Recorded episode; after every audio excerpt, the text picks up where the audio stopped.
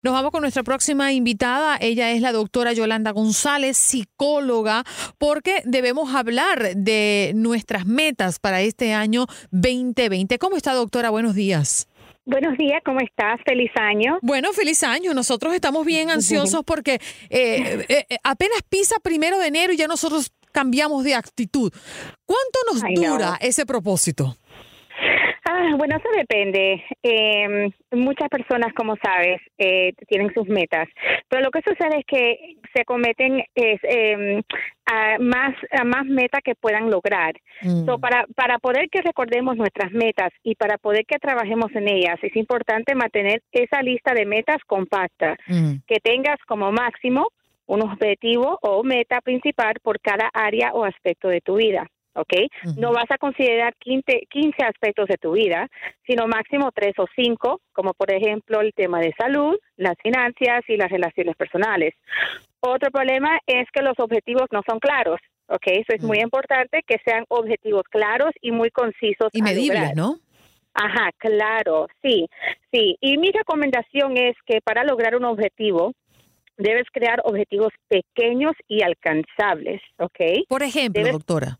Ajá, bueno, debes comprar una agenda, por ejemplo, una pizarra donde tú puedas escribir que su pequeña meta diaria. Si tienes un, un objetivo, por ejemplo, para correr una, una un 5K, como le dicen, y eh, uno de sus pequeños objetivos diarios y alcanzables es correr tal vez 15, 20 minutos diarios. ¿ok?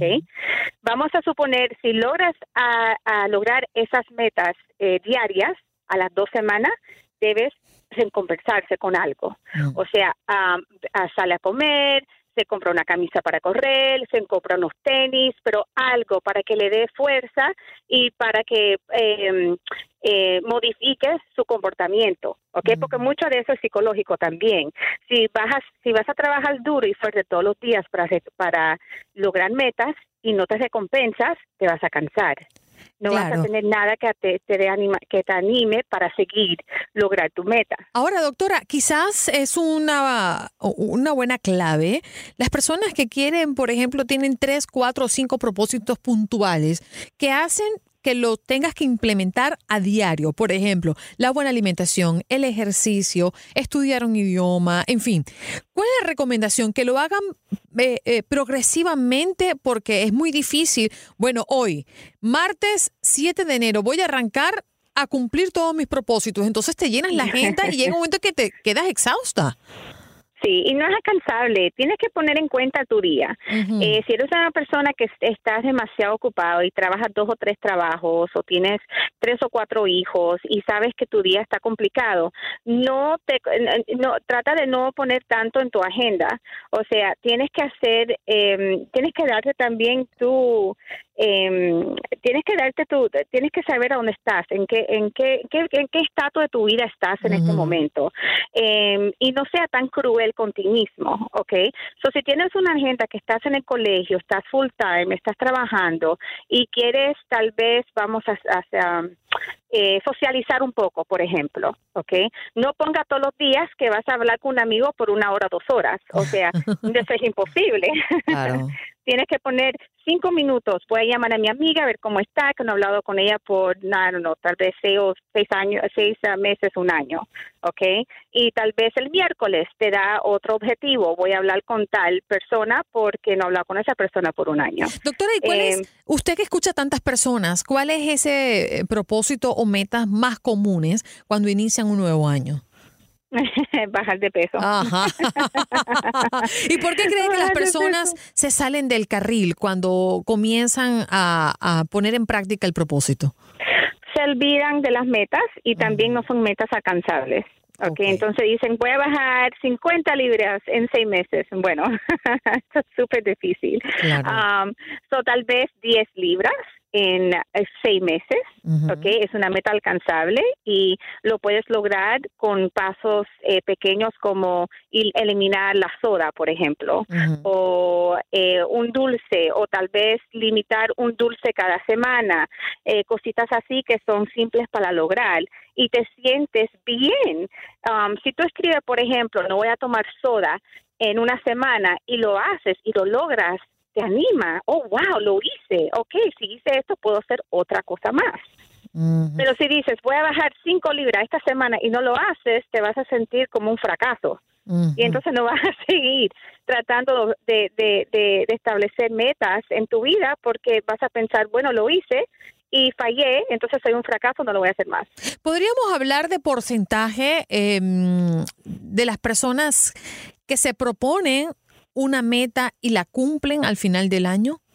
Uf, eso yo creo, bueno, no estoy al dato eh, recién, pero la última vez que yo leí algo sobre el tema fueron como 15%, 20% de Wow, tan bajito. Yes. O sea, que somos bien bien mal portados por lo general. Sí, bueno, no creo eso, es que yo creo que las personas no saben cómo establecer sus metas em, y, y, y se, se animan ya que viene el fin de año y dicen, sí, voy a hacer esto y lo otro y también esto y voy a ahorrar esta cantidad de dinero y, y quieren hacerlo todo en un mes. Y entonces cuando ya salimos del mes de enero y ven que no han logrado nada, se, se, se siente como un fracaso. Claro. Y no, pero uno tiene que pensar también que si fallas, no te puedes sentir mal. Aceptas que has fallado, repítete que mañana es un, es un nuevo día y comienza de nuevo. Cualquier objetivo, sea pequeño o grande, es un paso en la, en la dirección correcta. Y también podría ayudar eh, poder establecer metas en familia. Claro, claro, claro, sí. Bueno, siempre y cuando te ayuden, ¿no? Porque está el marido que dice, no, no, no, yo no como eso. A mí me sirven mi hamburguesa y mi pizza todas las noches. Entonces tú dices, bueno, pero dame una ayudadita. O tal vez tienes como, como el marido que tengo yo, que él come pollo sancochado todo el día si yo lo digo. Entonces, bueno, eso es una bendición, pero no todo el mundo la tiene, ¿no? Claro, claro. No, pero eso sí ayuda también. Claro, en, eh, por ejemplo, en bajar de peso siempre eh, ayuda estar en un grupo. Eh, yo siempre le digo a mis clientes, mira, si quieres bajar de peso, em, vete para un CrossFit, eh, Orange Theory, que es un lugar donde hacen ejercicio juntos, porque conoces personas nuevas, puedes socializar. Em, este, se, se esperan cada mañana y si ven que la persona no llega, lo llaman, hey, ¿dónde estás? ¿Cuándo vienes? ¿Por qué no vienes? Y entonces te sientes más responsable que tienes que ir, es como una responsabilidad que tienes ahora. Claro. Ah, y eso ayuda bastante. Uno siempre, las personas son sociables, todas las personas son sociales, somos personas eh, que queremos estar en grupos. Eh, o nos gusta estar solo, pero es mejor estar en grupos. Nos queremos sentir aceptados, queremos sentirnos normal y hay personas que nos hacen sentir de esa manera. Eh, hay que encontrar a esas personas en nuestras vidas para que nos ayude a lograr la misma meta. Entonces, doctora, recapitulemos esos tips que usted tiene que tomar en cuenta para hacer que sus propósitos y sus metas sean cumplidas en este 2020. Primero, pues establecerse metas pequeñas y no grandes, ¿cierto? Claro. Implementarla de manera progresiva. No quiere hacer todo y arrancar todo un mismo día, ¿correcto? Correcto. Si lo puede hacer familiar eh, en grupos, eh, es mucho más llevadero y seguramente mucho más efectivo, ¿correcto? correcto. ¿Alguna otra que quiera anexar? Sí, yo creo que eh, también es importante tener un visual, o sea, compres una pizarra o una agenda y escribe sus metas para que, lo, que te recuerdes de tus metas todos los días. Bien. Bueno, doctora, muchísimas gracias por pasar por Buenos Días América, un poquito para alentar a las personas que hoy nos escuchan, que dicen, sí, voy a arrancar una nueva dieta, voy a ponerme en ejercicio, voy a bajar de peso, porque como ya usted mencionó, es la meta más recurrente, es la persona claro. que más piden en este, este año nuevo, ¿no es cierto? Sí, es verdad. ¿Dónde podemos conseguirla, doctora? Eh, pueden ir a mi sitio web que es um, www.fmhpllc.com. Ahí mismo en la, en, ahí está mi, mi email que es yoli y o l y arroba fmhp llc.com. Bien, doctora, muchísimas gracias por acompañarnos en Buenos Días América. Eh, nos habló Yolanda González, psicóloga, eh, hablaba de establecer o cómo establecer y lograr sus metas en este año nuevo.